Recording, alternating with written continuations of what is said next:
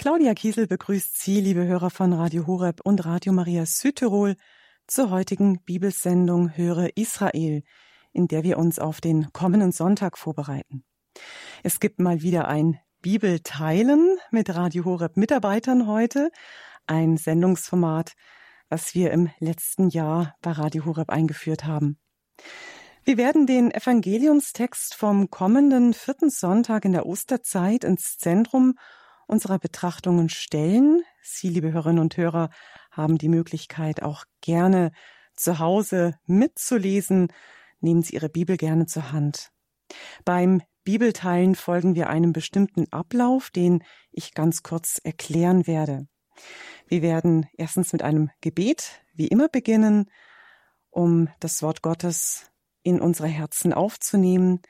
Wir werden die Bibelstelle lesen, werden dann einzelne Textstellen, die uns berührt haben, aussprechen, wiederholen, dann die Bibelstelle ein zweites Mal laut lesen und in einem weiteren Teil wird dann jeder mitteilen, was ihn berührt hat, was ihn im Herzen berührt hat und dann auch eine Folge aus dem Gehörten, was nehme ich mit in meinen Alltag, welche konkreten Schritte können folgen aus der gehörten Bibelstelle. Und das Ganze wird dann auch in ein Schlussgebet eingebettet. Soweit mal so der runde Ablauf in Kürze. Wir haben diese Sendung für Sie, liebe Hörer, aufgezeichnet. Daher besteht heute für Sie keine Möglichkeit, in dieser Sendung anzurufen. Doch dürfen wir Sie natürlich einladen, die einzelnen Schritte beim Bibelteilen gerne mitzugehen. Wie gesagt, holen sich gerne gleich Ihre Bibel zum Mitlesen und Mitmachen. Die Bibelstelle, um die es am vierten Sonntag der Osterzeit geht, das ist Johannes, Johannes Evangelium Kapitel 10, die Verse 11 bis 18. Und Sie werden sicher gleich verstehen, warum dieser Sonntag auch guter Hirtensonntag genannt wird, der auch seit 58 Jahren zugleich der Weltgebetstag für geistliche Berufungen gefeiert begangen wird. Diese Sendung mitgestalten werden drei Praktikanten von Radio Horeb aus der Radio Horeb Online-Redaktion. Die erste Praktikantin Bernadette Albert. Grüß dich, Bernadette. Hallo, Claudia. Und zwei weitere Praktikanten aus der Redaktion bei Radio Horeb. Das ist Melina Danner. Hallo, Melina. Hallo, Claudia und Josef Weber. Beide, Melina und Josef, haben unter anderem auch schon in unserem Radio Horeb Jugendprogramm am Abend der Jugend mitgemacht. Vielleicht haben Sie sie schon gehört. Grüß dich, Josef. Grüß dich, Claudia. Dann ist noch in unserer Bibelrunde ein Kollege aus der Abteilung Technik bei Radio Horeb. Eine Stimme, die Sie von den Sonntagsmessübertragungen kennen, von der Pfarrei der Woche. Johannes Berg ist mit dem Übertragungswagen von Radio Horeb in ganz Deutschland unterwegs und bringt uns die Sonntagsmesse jeden Sonntag ins Radio beziehungsweise in Ihre Häuser und Wohnungen, liebe Hörerinnen und Hörer. Das heißt, das Wort Gottes, was wir in dieser Sendung immer am Freitagnachmittag miteinander lesen, um uns auf den Sonntag vorzubereiten, dann bist du, Johannes, derjenige, der es unseren Hörern möglich macht, das Wort Gottes ein weiteres Mal am Sonntag in der Liturgie zu hören. Grüß dich, Johannes. Hallo, Claudia. Hallo, liebe Zuhörer. Ja, schöne Runde, die wir hier beisammen sind, zu fünft. Wir sind räumlich etwas getrennt, Corona-bedingt. Das heißt, zwei Mitarbeiter sitzen in der Regie, zwei im Sprecherraum und ich im Homeoffice. Und ich kann euch sehen, ihr könnt mich leider nicht sehen, aber trotzdem sind wir auf eine gute Art und Weise verbunden. Wir wollen jetzt gerne starten mit einem Eingangsgebet im Namen des Vaters und des Sohnes und des Heiligen Geistes. Amen. Amen. Allmächtiger, ewiger Gott, dein Sohn ist der Kirche siegreich vorausgegangen, als der gute Hirt. Geleite auch uns, die wir zu deiner Herde gehören, für die du dein Leben dahingegeben hast, aus aller Not zur ewigen Freude. Du, hatte, du hast uns zu dir hin geschaffen. Nochmal. Du hast uns zu dir hin geschaffen. Gib uns Weisheit, dich zu erkennen, Eifer, dich zu suchen, jetzt auch in deinem Wort, Augen, dich zu erblicken, ein Herz, dich wahrzunehmen und ein Leben, deine Liebe weiterzugeben. Maria, du Mutter des Wortes, du Braut des Heiligen Geistes, hilf du uns jetzt im Wort deinem Sohn zu begegnen. Gegrüßet seist du, Maria, voll der, der Gnade, Gnade, der Herr ist mit dir. Du bist gebenedeit unter den Frauen, und gebenedeit ist die Frucht deines Leibes, Jesus.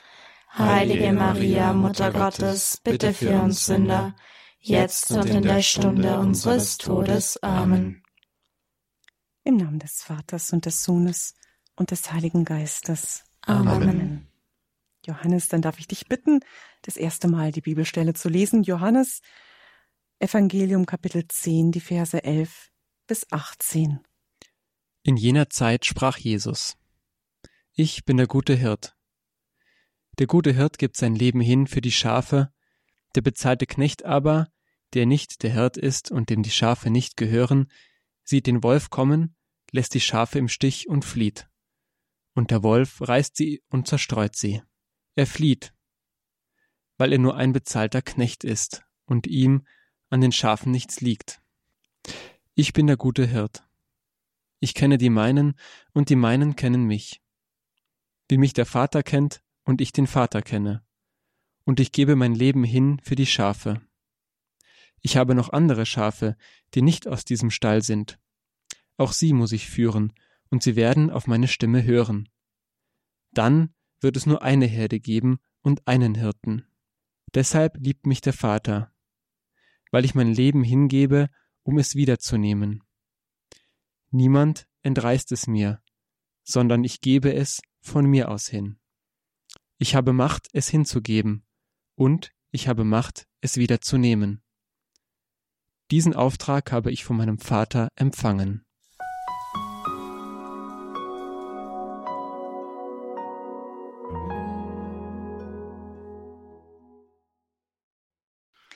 Zurück in unserer Sendung Höre Israel heute Bibel teilen mit dem Evangeliumstext vom kommenden Sonntag, Sonntag des guten Hirten. Wir haben auch dementsprechend die Stelle gehört im Johannesevangelium, wo Jesus sagt, ich bin der gute Hirte, Johannes 10, 11 bis 18.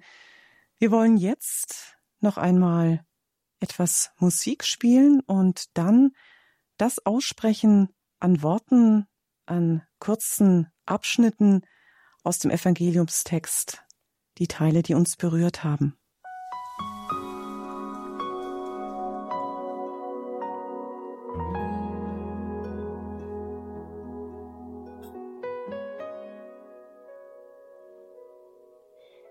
Ich bin der gute Hirt, ich kenne die meinen.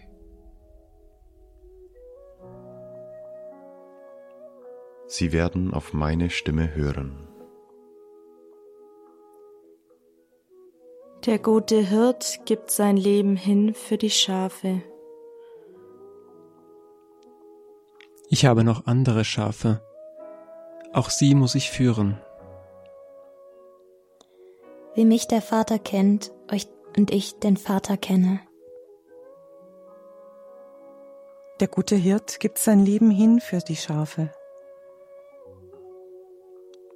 Deshalb liebt, deshalb liebt mich der Vater, weil ich mein Leben hingebe, um es wieder zu nehmen.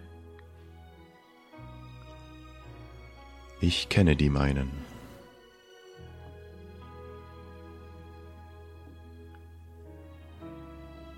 Der bezahlte Knecht aber lässt die Schafe im Stich und flieht.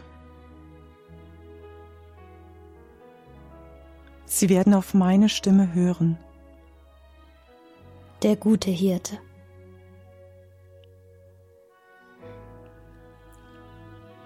Dann wird es nur eine Herde geben und einen Hirten.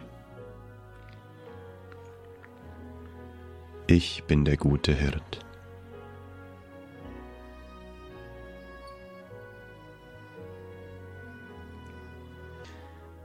und ich gebe mein Leben hin für die Schafe. Niemand entreißt es mir, sondern ich gebe es von mir aus hin. Liebt mich der Vater.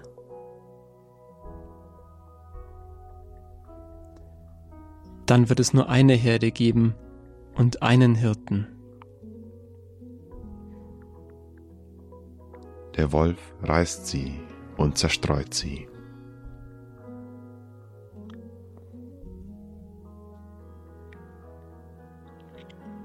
Ich kenne die meinen.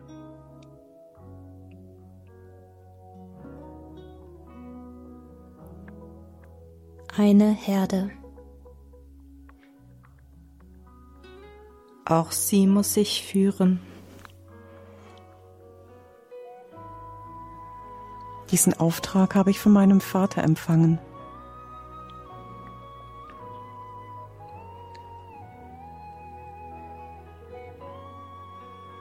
Deshalb liebt mich der Vater.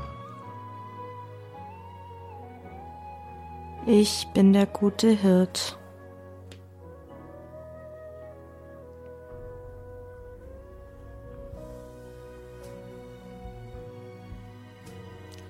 Und sie werden auf meine Stimme hören.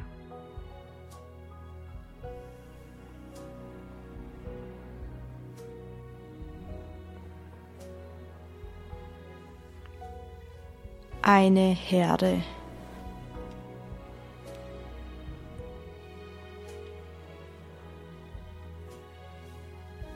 Ich habe noch andere Schafe.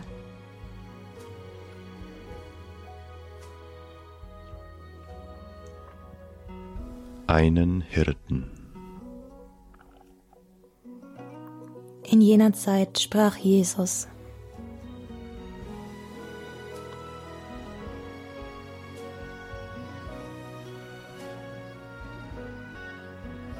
Ich bin der gute Hirt. Deshalb liebt mich der Vater.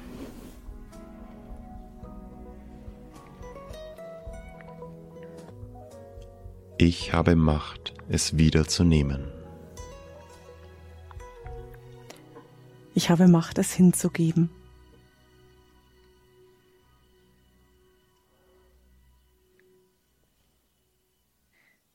Wir wollen jetzt die Bibelstelle, den Evangeliumstext noch einmal im Ganzen hören.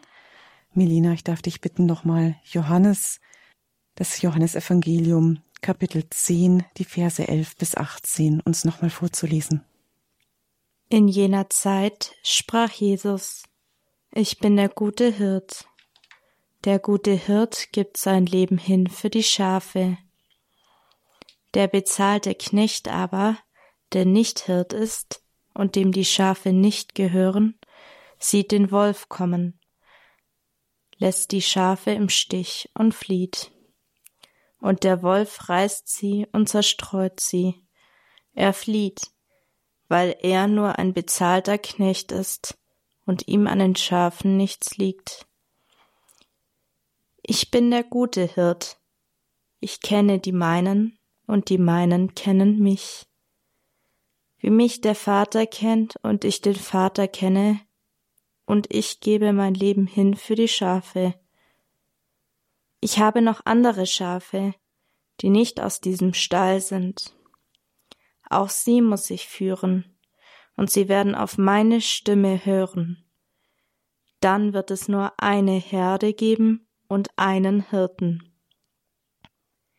Deshalb liebt mich der Vater, weil ich mein Leben hingebe, um es wieder zu nehmen. Niemand entreißt es mir, sondern ich gebe es von mir aus hin.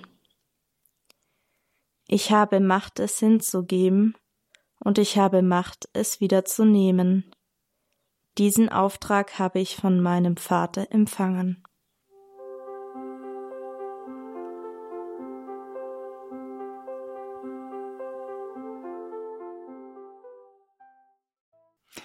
Radio Horeb und Radio Maria Südtirol, unsere Sendung Höre Israel, in der wir uns mit den Bibeltexten auf den Sonntag vorbereiten. Wir haben heute ein Bibelteilen mit Radio Horeb Teammitgliedern und wir haben das Evangelium vom Sonntag genommen, vom vierten Sonntag in der Osterzeit.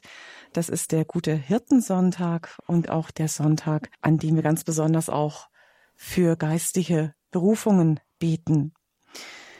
Claudia Kiesel ist mein Name. In unserer Runde ist Johannes Berg, ist Josef Weber, Bernadette Albert und Milena Danner. Wir werden uns jetzt austauschen und Sie, liebe Hörerinnen und Hörer, dürfen das auch von zu Hause aus jetzt mitmachen. Wir werden uns austauschen über das, was uns berührt hat am Bibeltext. Ja, dann fange ich einfach mal an.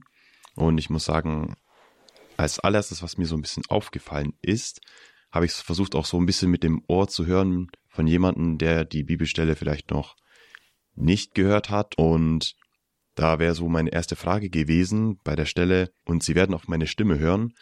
Ja, wie klingt denn dann die Stimme von Gott? Also wenn halt steht, äh, ich, ich habe noch andere Schafe, die nicht aus diesem Stall sind, auch sie muss ich führen und sie werden auf meine Stimme hören. Dann war so meine vielleicht etwas naiv gedachte Frage, aber doch eigentlich berechtigt, wie klingt denn dann Gottes Stimme, wenn er sagt, dass wir auf seine Stimme hören sollen? Und da bin ich wirklich so ein bisschen ins Grübeln gekommen, weil so akustisch hören können wir sie ja nicht. Also Johannes damals oder die Jünger damals hatten es natürlich ein bisschen leichter. Sie kannten die Stimme, sie wussten, worauf sie zu hören hatten. Aber da habe ich so überlegt, hm, wie kann ich denn die Stimme des guten Hirten, also wie kann ich Jesu Stimme denn heute hören, weil akustisch tun wir uns ja ein bisschen schwer.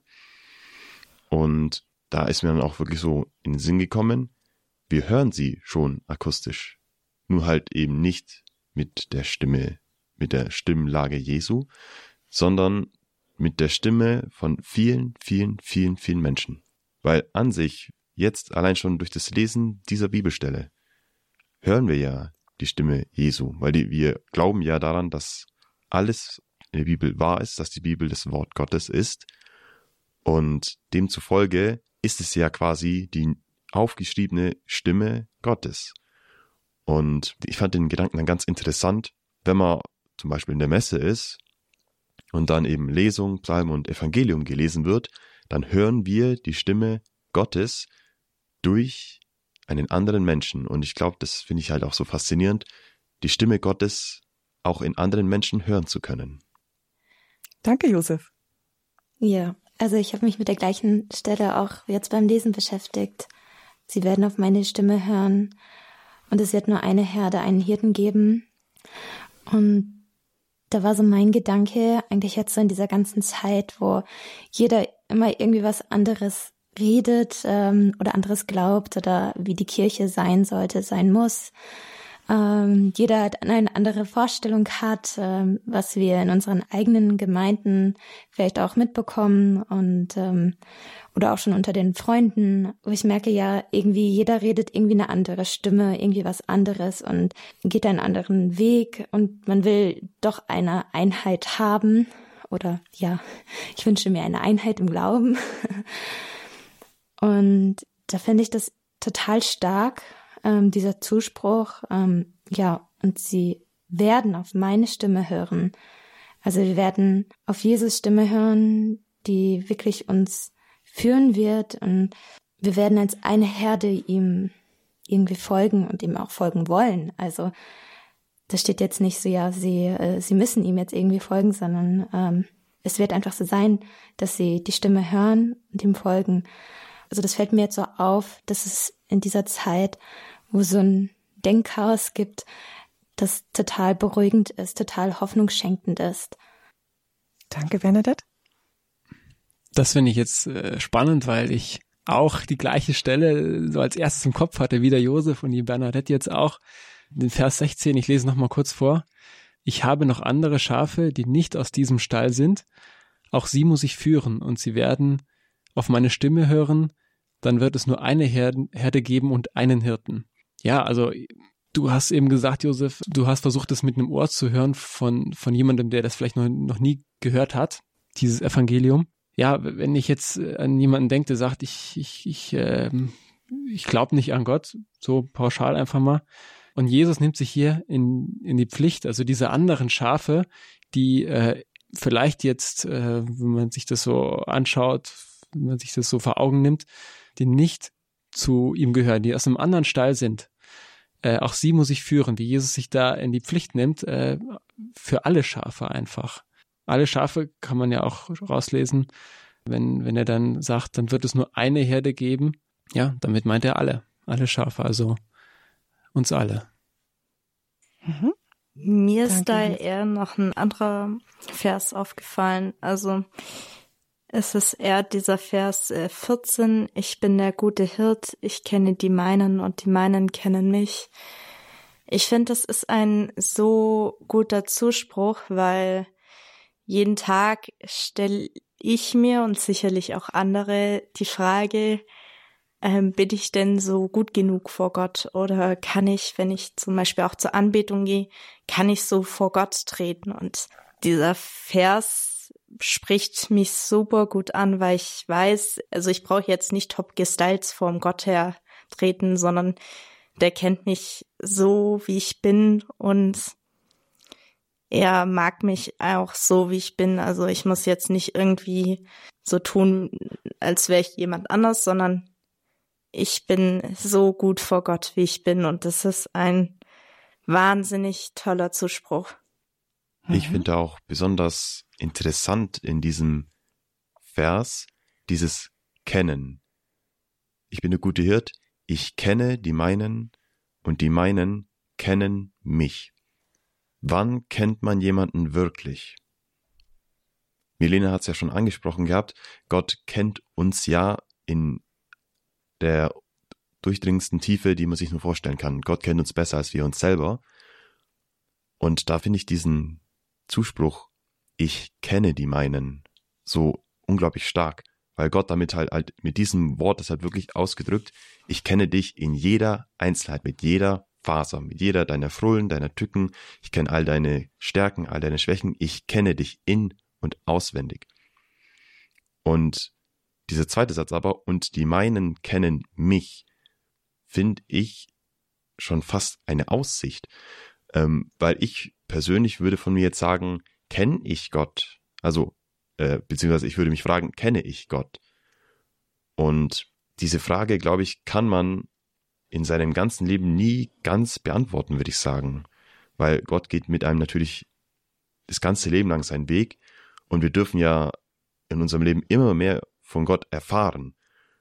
Und ich glaube, so, so Gott kennen, wie Gott uns kennt, das schaffen wir, glaube ich, in diesem Leben eher weniger.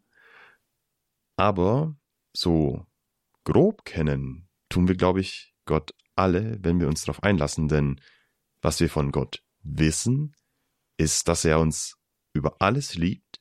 Und wir kennen ihn vielleicht nicht mit allem, was er ist, aber wir kennen ihn von der wichtigsten Seite, die er uns zu zeigen gibt, und zwar, dass er unser Vater ist, er ist unser Freund, er ist unser guter Hirte, er ist das Opferlamm. Und deshalb steckt da so viel drin und deshalb finde ich auch dieses, allein schon dieses Wort kennen, ich kenne die meinen und die meinen kennen mich so stark. Wenn ich da anknüpfen darf, dieses Kennen ist ein sehr schöner Gedanke. Ich habe gerade den einen Vers, deshalb liebt mich der Vater die ganze Zeit angeschaut, als ähm, Josef seine Ausführung gemacht hat. Ähm, dieses Versprechen, deshalb liebt mich der Vater, das bezieht in dem Sinn ja eher gerade auf Jesus aber ich beziehe das auch irgendwie auf jeden einzelnen von uns, weil Gott ähm, sagt ja auch, dass wir ähm, Königskinder sind und ja, dass wir auch in Liebe, in Glaube, Hoffnung und Liebe auf ihn vertrauen dürfen. Vielleicht noch ein Gedanke von mir zum Vers 13, der zusammenhängt mit dem Vers 11. Der gute Hirt gibt sein Leben hin für die Schafe, der bezahlte Knecht aber, der nicht Hirt ist und dem die Schafe nicht gehören, der lässt die Schafe im Stich und flieht.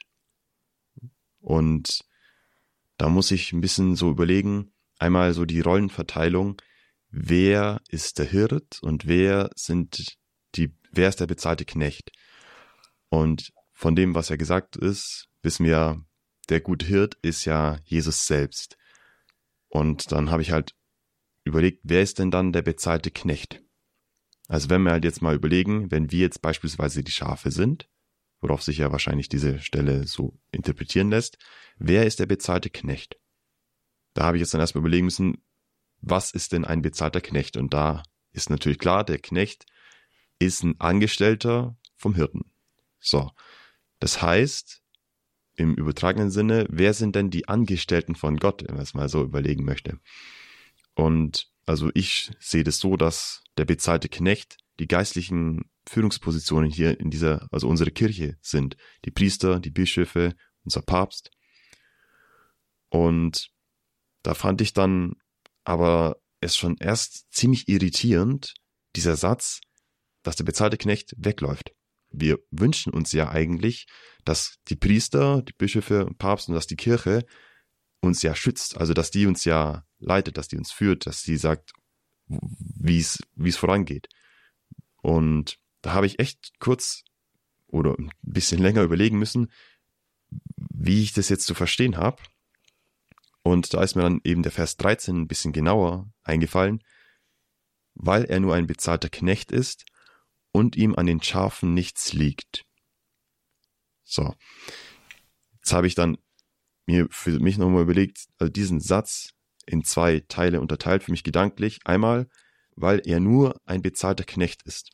Und da höre ich für mich so wirklich dieses raus, weil es nur Menschen sind. Wir äh, sind, also ich schließe mich da auch nicht aus, wir sind äh, als Menschen sehr schnell äh, dazu verleitet, über Personen oder Dinge oder Situationen zu schimpfen, die uns nicht passen und es scheinbar besser zu wissen und das und das hätte doch, äh, das gefällt mir nicht, das kann man doch besser machen. Und wir vergessen aber, dass diese bezahlten Knechte, die ganzen Priester, Bischöfe etc., dass das auch nur Menschen sind. Und dass auch die Probleme und Angst haben und dass auch die, wenn sie halt dann schwach werden, auch schwach werden, auch weglaufen. Und dass man da, glaube ich, auch sagen muss, ey, da muss, ich, muss man Verständnis für haben. Ich meine, dass es nicht gut ist, sei mal dahingestellt, klar. Aber ähm, man muss sich vielleicht vors aufhören, wäre ich denn besser? Und da kommt man dann natürlich auch zu diesem zweiten Teil, den ich mir hatte, äh, quasi gedanklich zurechtgelegt habe, und ihm an den Schafen nichts liegt. Und das ist, glaube ich, auch eine große Gefahr. Denn ich habe schon den einen oder anderen Priester getroffen und der Priester ist ja der, der wenn wir so weiter das Bild führen, der bezahlte Knecht, der auf die Schafe aufpasst. Und ich finde, man sieht einem Priester an, dem etwas an seinen Schafen liegt. Denn ein Priester, dem etwas an seiner Gemeinde liegt, an den Menschen liegt, ein Priester, der für die Menschen da ist, der läuft nicht so leicht weg. Und deshalb finde ich diese Stelle so, real, so real, so realistisch, wenn es heißt, der bezahlte Knecht aber, der läuft weg. Einmal, weil es ein bezahlter Knecht ist, es ist ein Mensch.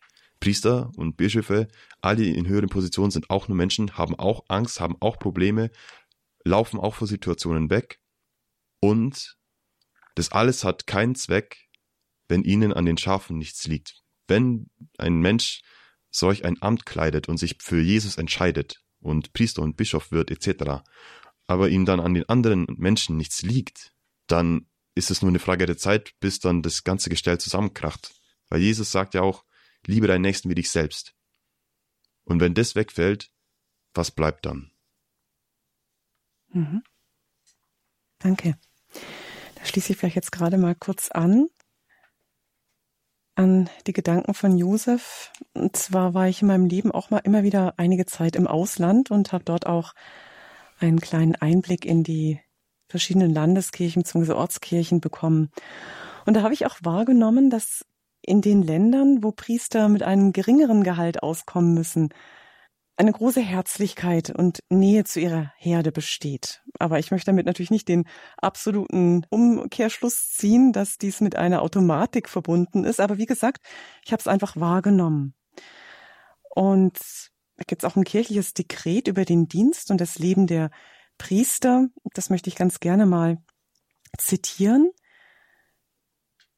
Als Lenker und Hirten des Volkes Gottes werden sie von der Liebe des guten Hirten angetrieben, ihr Leben für ihre Schafe hinzugeben, auch zum höchsten und letzten Opfer bereit, nach dem Beispiel jener Priester, die auch in unserer Zeit nicht gezögert haben, ihr Leben zu opfern.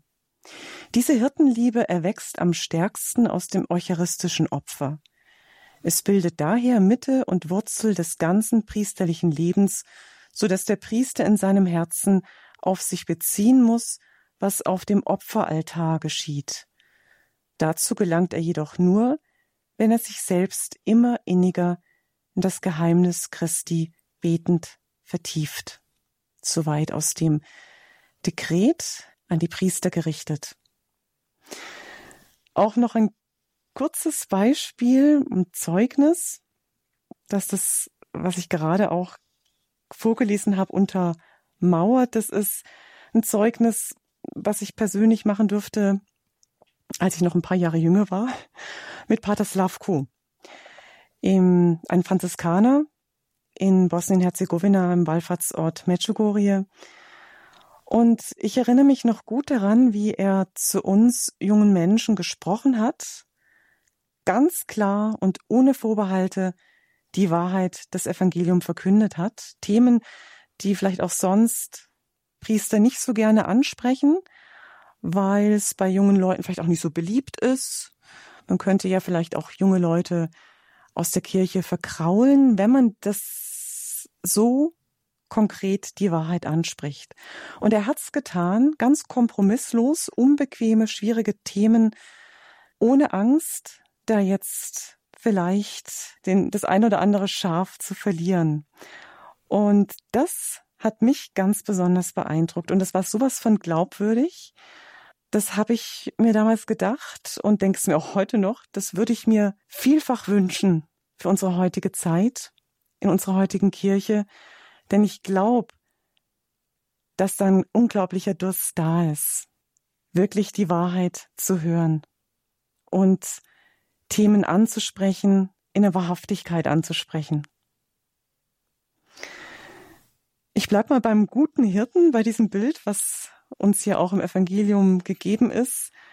Und vielleicht hat doch der eine oder andere von Ihnen, liebe Hörerinnen und Hörer, die Sie jetzt diese Sendung verfolgen oder vielleicht auch von euch vier, die ihr hier mitsprecht, auch so bestimmte Bilder, Skulpturen vom guten Hirten vor euch, die euch schon mal im Leben über den Weg gelaufen sind.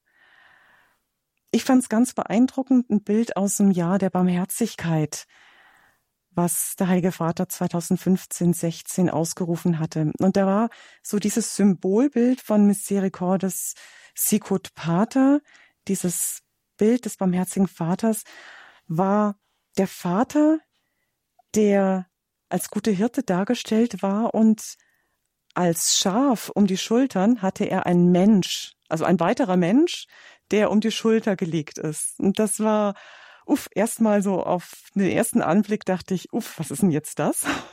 Ungewohnt, wenn man sonst immer nur das Schaf um die Schulter kennt. Aber das ist es ja eigentlich, ne? Das ist es eigentlich, die Schafe sind wir, jeder Mensch, um den sich Gott kümmert, jeder Mensch, dem Gott nachgeht, um ihn ganz nah und in Sicherheit zu führen. Schön finde ich da auch noch dieses dieses ganz konkrete Bild, was uns die Kirche schenkt. Und zwar bekommt jeder Kardinal bei der Kardinalsweihe ein Pallium, das ist ein, ein, ein Schulterschal aus Schafwolle. Das ist ein, ähm, das Pallium wird dann immer bei bestimmten Liturgien getragen. Und das ist so dieses ganz konkrete Bild auch, dieses Symbol in der Liturgie, dass die Hirten und Schafe so ganz eng beieinander sind, ja.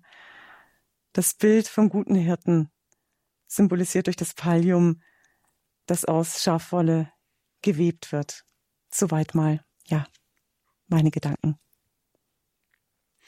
Ja, dann schließe ich mich da an. Also äh, in meinem Elternhaus gibt's ein Bild, das ist ein Ölgemälde, ähm, wo man eine Schafherde sieht, wo der gute Hirt, also Jesus da sitzt und ein Schaf auf dem Schoß hat. Also nicht die Situation, dass ein Schaf gerettet werden muss, sondern äh, einfach das Schaf genießt, einfach beim Hirten zu sein, genießt die Anwesenheit des Hirten und ist total entspannt. Ja, also diese Sorglosigkeit dieses Schafes in der Nähe des Hirten, also auf dem Schoß des Hirten. Ja, also nicht nur zum Hirten zu gehen, wenn, wenn irgendwie, wenn es ein Problem gibt oder auf den Hirten zu warten, dass er einen irgendwo rettet, sondern einfach die Anwesenheit, die Sicherheit einfach, äh, ja, zu genießen. Das, das habe ich so vor Augen gehabt jetzt auch. Mhm. Ich habe irgendwie vor Augen die Weihnachtskrippe, weil ich kann von daheim erzählen, wir haben unterm Tannenbaum immer ähm, den Stall und ähm, auch Schafe. Wir haben einmal Holzfiguren und aber auch so, auch aus Wolle haben wir auch so ähm, Schafe drumherum. Ich muss die ganze Zeit dran denken, dass diese Schafe da ziemlich behütet sind ähm, und ich immer dieses Bild vor Augen habe, wenn der Ritter da ist. Ähm, da sind die Schafe gut behütet. Mhm. Interessant finde ich auch noch dieser Gedanke, der eigentlich alles ausmacht, was wir glauben, der Vers 18.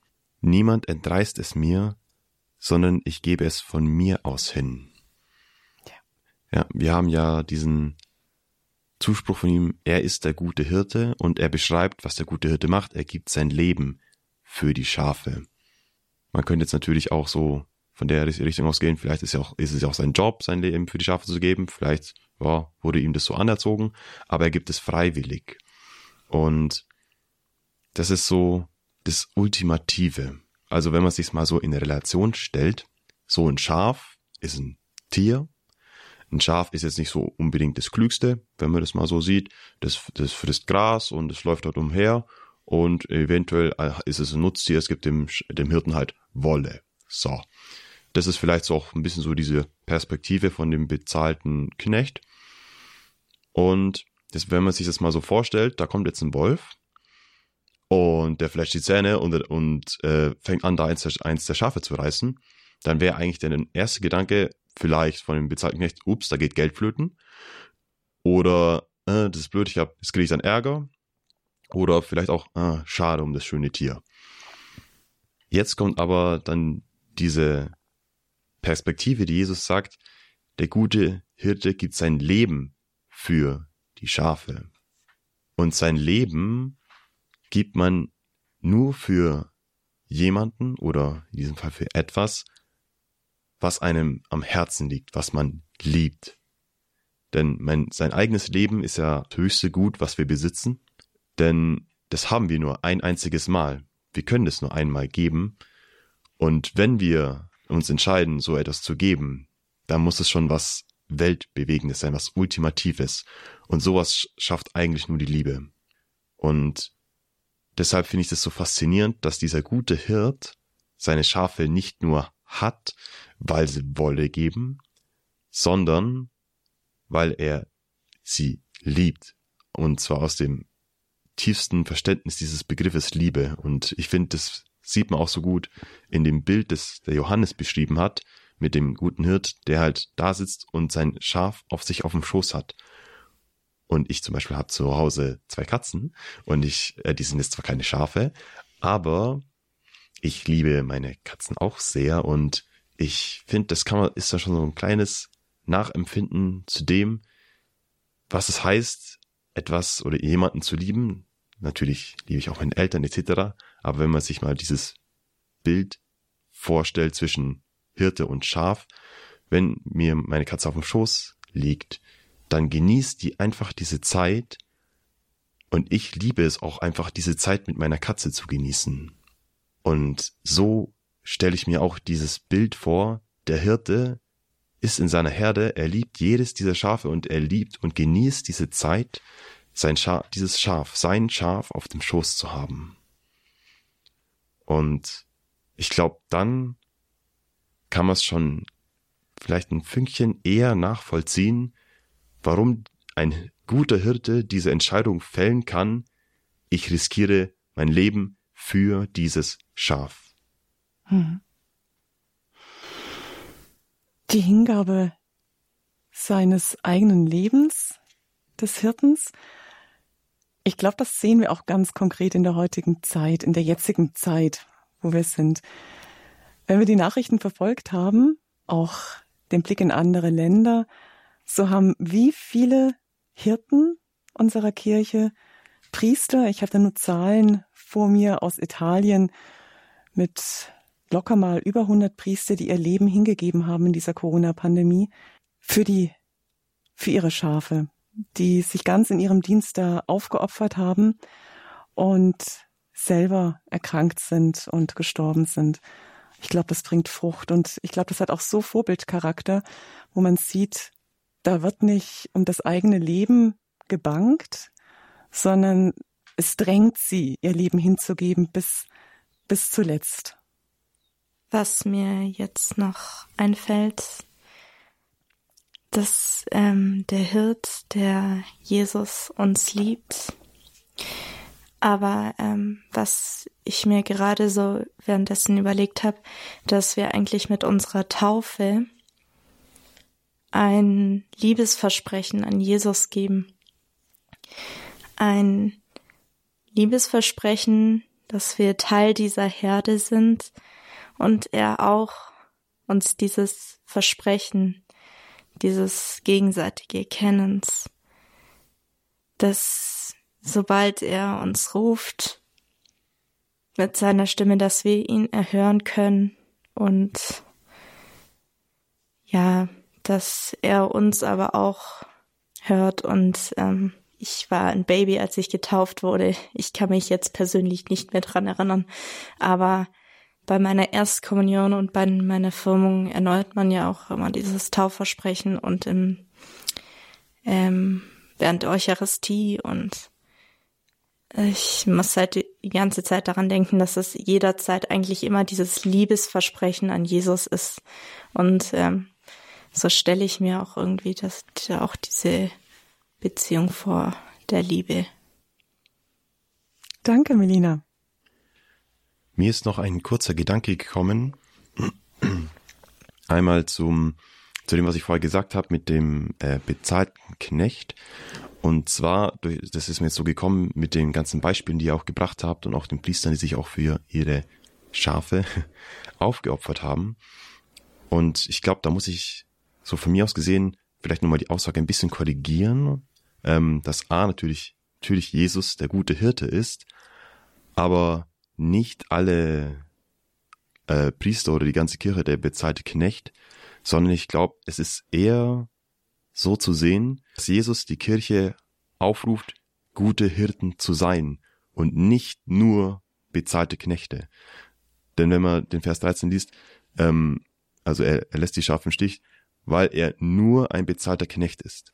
Das heißt, er passt auf die Schafe auf, aber er ist kein guter Hirte, sondern er ist lediglich ein bezahlter Knecht. Also versteht ihr, was ich meine? Der gut, ein guter Hirte kann auch ein bezahlter Knecht sein. Er wird, äh, ein guter Hirte ist auch von seinem Herrn angestellt, passt auf die Schafe auf, aber er ist ein guter Hirte. Er sorgt sich wirklich um die Schafe. Und da ist dann der Unterschied, der bezahlte Knecht ist nicht mehr. Der kriegt nur das Geld und der schaut quasi nur objektiv auf dieses Schaf drauf. Und deshalb liegt ihm an diesen Schafen auch nichts.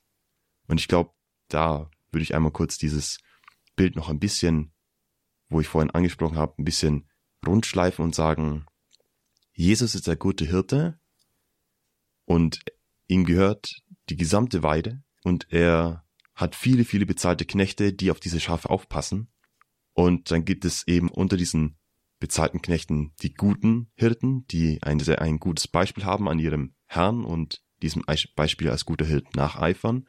Und dann gibt es eben unter diesen äh, Hirten auch eben jene, die nichts weiter für sich sehen als ein bezahlter Knecht.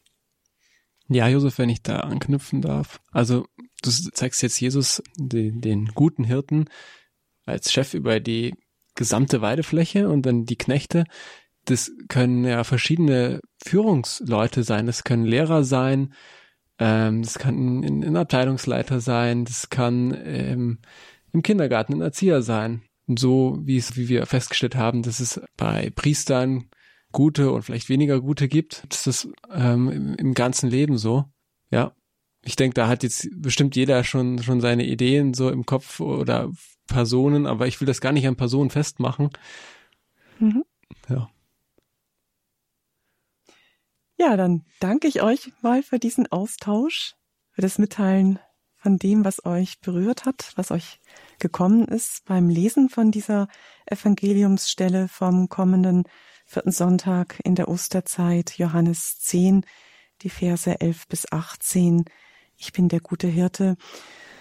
Wir wollen jetzt noch mal etwas Musik hören und dann kommen wir zu einem letzten Teil, wo wir noch drüber sprechen, was sich aus dem, was wir gehört haben, dann ganz konkret für unser Leben ergibt. Auf grünen frischen Wassern trinke ich. Ja, das war Sephora Nelson, die wir mit Psalm 23 gehört haben. Diesen Psalm, den werden wir am Ende auch nochmal ganz passenderweise dann miteinander beten. Wir gehen jetzt bei Radio Horeb in unserer Bibelsendung Höre Israel mit den Bibelteilen in unserer Abschlussrunde. Wir haben uns darüber ausgetauscht, was das von jedem von uns bedeutet, die Evangeliumsstelle vom guten Hirten. Was ergibt sich jetzt daraus ganz konkret für unser Leben? Eröffnen wir nochmal unsere Fünferrunde, vielleicht auch an Sie, liebe Hörerinnen und Hörer. Was ergibt sich für Sie aus dieser Evangeliumstelle vom guten Hirten? ich glaube, für mich ergeben oder vielleicht so, was ich mich vielleicht so für mich selber ein bisschen vornehme, ist so mein allererster Gedanke, den wir auch, den, den wir hier so auch als erste Bibelstelle hatten, dieses, und sie hören auf meine Stimme und mein Gedanke dazu so dieses, die Stimme Gottes in den anderen auch zu hören. Und ich glaube, das würde ich mir so ein bisschen auch vornehmen, wenn man durch den Alltag geht, zu versuchen, in den anderen jetzt nicht nur immer das zu sehen oder das zu hören, was einem aufstößt und was einem nicht passt, sondern so ein bisschen die Stimme Gottes in den anderen zu hören, das heißt das Gute in dem anderen zu hören. Was ich mir mitgenommen habe, ist wirklich dieser gute Hirte, Gott ist gut und er hat einen Plan der Einheit, einen Plan, ähm, ja, worauf wir uns freuen können, wo wir uns äh, ihm ganz anvertrauen können, wo ja auch ich dazu beauftragt bin, ihm einfach zu vertrauen, dass er als guter Hirte weiß, was ich brauche, ähm, weiß, wie es mir geht und weiß, äh, ja, wo meine Hoffnung ist, ja, und so hoffe ich einfach, dass ich mich weiter von ihm führen lassen kann und mich ganz in seine Hirtenhände begeben kann, ja. Ja, ich will auch nochmal auf den, den Vers 16. Ich habe noch andere Schafe, die nicht aus diesem Stall sind, auch sie muss ich führen, sagt Jesus. Und ich, ich will ein gutes Schaf sein. Und ich will ähm, andere Schafe irgendwie auf diesen coolen Hirten, diesen guten Hirten, den ich da hab, aufmerksam machen. Ja, vielleicht, ja, das, das Schaf irgendwie mitschleppen ja, wie auch immer, das, das, ähm, das zeigt sich dann in meinem Leben vielleicht dadurch, wie ich, wie ich mich verhalte. Ich, wenn mein Hirte mich ruft, dann, dann, dann gehe ich wieder zu meinem Hirten hin. Zum Beispiel. Ja, und so durch dieses Vorbild vielleicht auch das andere, das, das andere schaffe, sich davon anstecken lassen und sagen, ey, ich will auch zu dem coolen Hirten da. Ähm, das will ich, das nehme ich so für mich mit. Ja. Also ich sehe so dieses, dieses ganze Evangelium so als Auftrag für meinen Job, den ich ausübe, weil ich bin ja auch dazu angestellt, ähm, ja, andere Menschen zu begeistern und aber auch ähm, nicht nur zu begeistern, sondern aktiv mit in der Gemeinde zusammen mit diesem Hirten, ja, so eine Gemeinschaft zu leben, zu teilen, miteinander zu beten. Und ja, das ist ein ähm, wunderschöner Auftrag, den ich gerne erfülle. Auch, ähm, ja, dass es der Platz ist, den der Herr im dem, seinem Weinberg für mich vorgesehen hat. Aber ich bin auch gespannt, welchen Platz er auch für mich in Zukunft bereithält. Und ähm, da denke ich, wenn ich mir den Vers vor Augen halte, ich kenne die meinen und die meinen kennen mich, dass er schon so ein, so ein, so ein Navigationsgerät für uns hat, ähm, wo wir, wo wir wo er uns ähm, hinführt und äh, dass wir an dem richtigen Ziel ankommen. Ja, das gibt mir eine gute Überleitung. Danke, Melina. Die meinen kennen mich. Also ich muss sagen, ähm, für mich selbst bis zum gewissen Grad kenne ich ihn, aber ich kenne ihn noch lange nicht so, wie er von mir wahrscheinlich erkannt werden will. Und da möchte ich mich einfach mehr bemühen, mir auch durch Bibellesezeiten Zeit nehmen, auf seine Stimme im Wort Gottes zu hören, mich auch dadurch treffen und wandeln zu lassen, so wie wir es jetzt gerade auf, finde ich, ganz schöne Weise auch miteinander gemacht haben, dieser Austausch, sehr bereichernd. Aber auch, wie du, Josef, gesagt hast, ähm, so hellhörig sein in meinem Alltag, wie Gottes Stimme denn auch durch Gegebenheiten, durch Umstände, Situationen zu mir spricht, ganz unterschiedlich, aufbauend, ermahnend, ermutigend, ähm, lenkend, was ja ein Hirte auch tut, seine Schafe lenken, auf gute Weide führen, wo ich mich vielleicht auch verirrt habe. Das andere ist, es ist ja auch nicht umsonst der Sonntag, der Weltgebetstag für geistliche Berufungen. Auch da möchte ich erneut einen Ansatz machen, für unsere Kirche weltweit, um geistliche Berufungen zu beten, aber auch für unsere Hirten, die es in dieser Zeit alles andere als leicht haben, dass ich nicht nur auf das schaue, was sie nicht gut machen, sondern ihnen auch Rückendeckung gebe mit Gebet, mit guten Worten und auch da zu schweigen, wo es vielleicht besser ist, zu schweigen. Das ist mein Vorsatz, den ich gerne umsetzen möchte, so in nächster Zeit. Ja, liebe Hörerinnen und Hörer, ich hoffe auch, dass Sie sich jetzt einen Vorsatz mitgenommen haben für Ihr Leben aus diesem Evangelium vom vierten Sonntag der Osterzeit. Diese Sendung geht jetzt zu Ende. Ich darf mich auch bei allen, die sie so wunderbar mitgestaltet haben, euch vieren bedanken bei Bernadette, bei Melina, bei Josef und Johannes und auch noch ein Abschlusswort eine Verabschiedung von euch jetzt an die Hörer. Ich gebe mal gerade die Runde wieder das Mikrofon rum. Ja, ich möchte mich ganz herzlich bei ihm bedanken, liebe Hörerinnen und Hörer, dass Sie mitgefiebert haben, vielleicht sich auch Gedanken über diesen guten Hirten gemacht haben ich wünsche Ihnen jetzt von ganzem Herzen einen gesegneten Sonntag. Auch von meiner Seite darf ich mich verabschieden, liebe Hörerinnen und Hörer. Ich hoffe, es hat Ihnen genauso viel Spaß gemacht wie uns und Sie vielleicht auch ein bisschen animiert, selbst mal in der Bibel ein bisschen zu lesen und sich auch ein bisschen mehr damit auseinanderzusetzen und so als Ermutigung auch mit anderen Menschen darüber zu sprechen, denn dadurch kommen viele noch unbekannte Gedanken zutage. Ja, danke auch für jedes gemeinsame Gebet, das auch jetzt gerade vielleicht dabei geführt worden ist, auch in Gedanken. Dieses allein die Bibel einfach ähm, ja zur Hand zu nehmen, das führt einen schon so nah zu Gott. Und ich bedanke mich bei Ihnen, liebe Hörer, für diese gemeinsame Zeit und wünsche Ihnen alles Gute und Gottes Segen. Ja, dann schließe ich mich am Ende der Runde an und ich darf Ihnen vielleicht noch ein Bild mitgeben, was mir noch so gekommen ist, wenn sich jetzt zwei Hirten treffen.